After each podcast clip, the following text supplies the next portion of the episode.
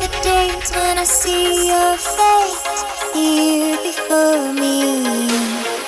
I long for the times you held me in your arms.